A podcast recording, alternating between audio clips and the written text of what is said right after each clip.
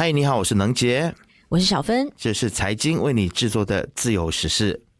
复读青年可以说是最近大家都经常会提起的一部电影哦啊，各种各样的社群媒体平台的这个网民们呢，也纷纷的在聊这部电影有多好啊，内容有多感动啊，不仅好评满满哦，连泪点也是满满的。那今天呢，我们就来谈谈大马题材的电影，以及除了观影支持之外呢，我们还能够做一些什么来改善大马存在已久的无国籍人士所面对到的生存问题呢？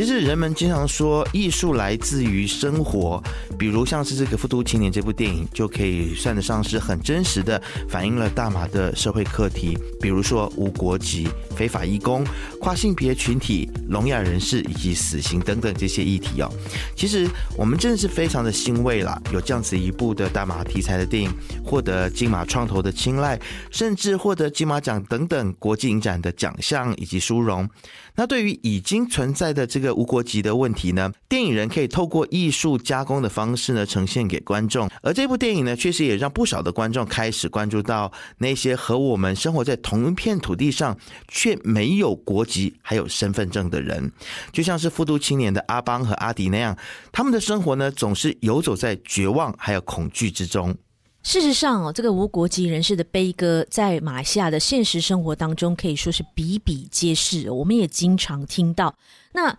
财经呢，最近就访问了这个槟城公民权计划主任叶进强先生，他表示说呢，他几乎每天都会接收到好几百个这个协助申请国籍的委托。那即便他已经疲于奔命，想要尽快的来帮助大家，但是因为个人的时间呢，还有精力都很有限哦，所以有时候呢，甚至要求求助的个案要等上好几个月的时间。可见得大马无国籍的这些案例已经多到超乎我们的想象了。那根据中国报在八月十五号的一篇报道，我们看到十九岁一位叫做刘文欢的女性，因为她的这个华裔的父亲和无国籍的这个母亲没有办法注册结婚，那自然而然的在出生之后的她呢，就变成了。非婚生孩子和母亲一样无辜沦为无国籍人士，至今都还没有办法获得大马公民权，让迈入成人世界的他到现在都还是陷入彷徨的生活当中哦，没有办法为他的未来来做规划。其实呢，他的故事呢也并不只是一个个案，甚至只是冰山的一角。所以，我们就要来看看，其实我们的政府究竟有没有正视？无国籍人士的问题呢？有没有想办法去解决他们面对的生存的难题呢？其实答案是有的。内政部长呢是有提出要修宪，但是人权团体呢对于内政部长的修宪的方向呢，就表现说是非常的不满意。为什么呢？因为根据媒体的报道呢，大马律师工会的谢依林他就表示，有关授予公民身份的拟议修宪修正法案呢。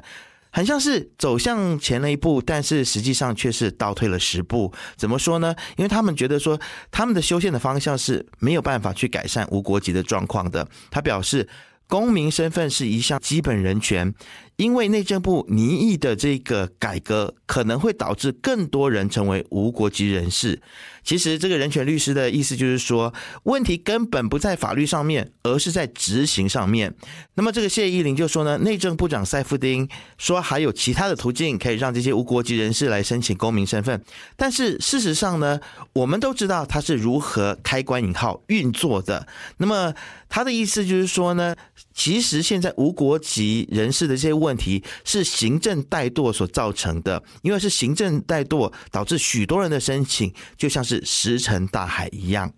我们听起来好像这个人权团体说的话很重哦，但事实是呢，谢依霖在接受这个自由今日大马采访的时候呢，他就说了，这些无国籍人士的申请可能会被受理。但永远不会得到处理，因为他们其实已经很多年都没有收到国民登记局，也就是 JPN 的任何消息了。内政部长的这个做法呢，其实也只是做做表面功夫哦。大家都想要知道，内政部究竟是真的有没有这个改革的决心呢？还是他们只是在维护自己的地位？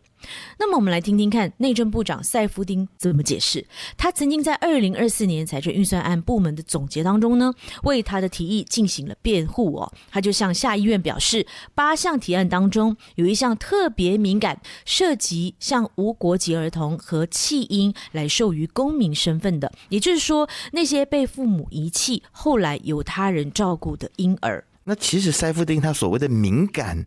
到底敏感在哪里？又是什么意思呢？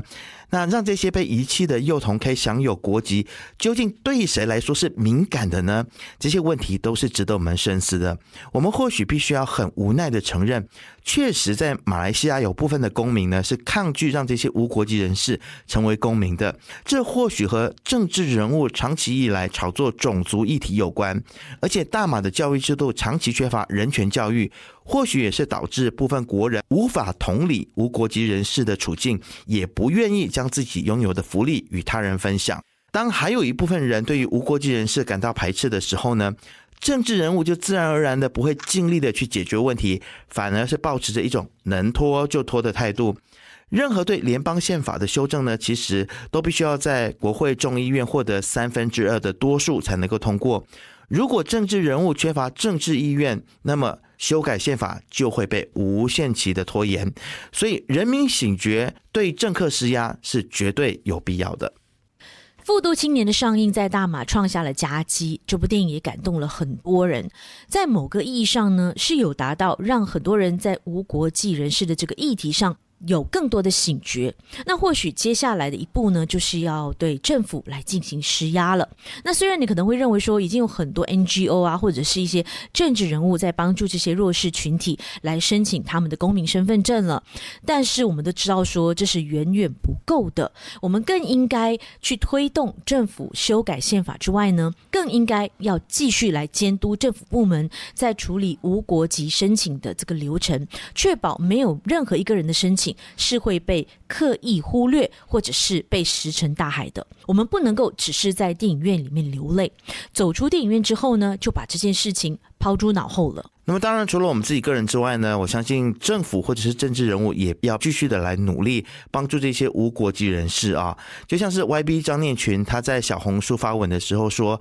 这部电影也就是《复读青年》，让人看了是非常的感动。然后他在接受访问的时候呢，他的鼻子都红了，泪声俱下。那么，当然，YB 包场协助宣传电影，让更多人看到这个电影想要表达的议题，这是一件好事。但或许 Y B 们也是。可以继续的将这些无国籍人士的困境带到国会里面去讨论，还有施压相关的单位，替这些群体发声，这样子才能够帮助他们走出困境，不再过着没有希望的人生。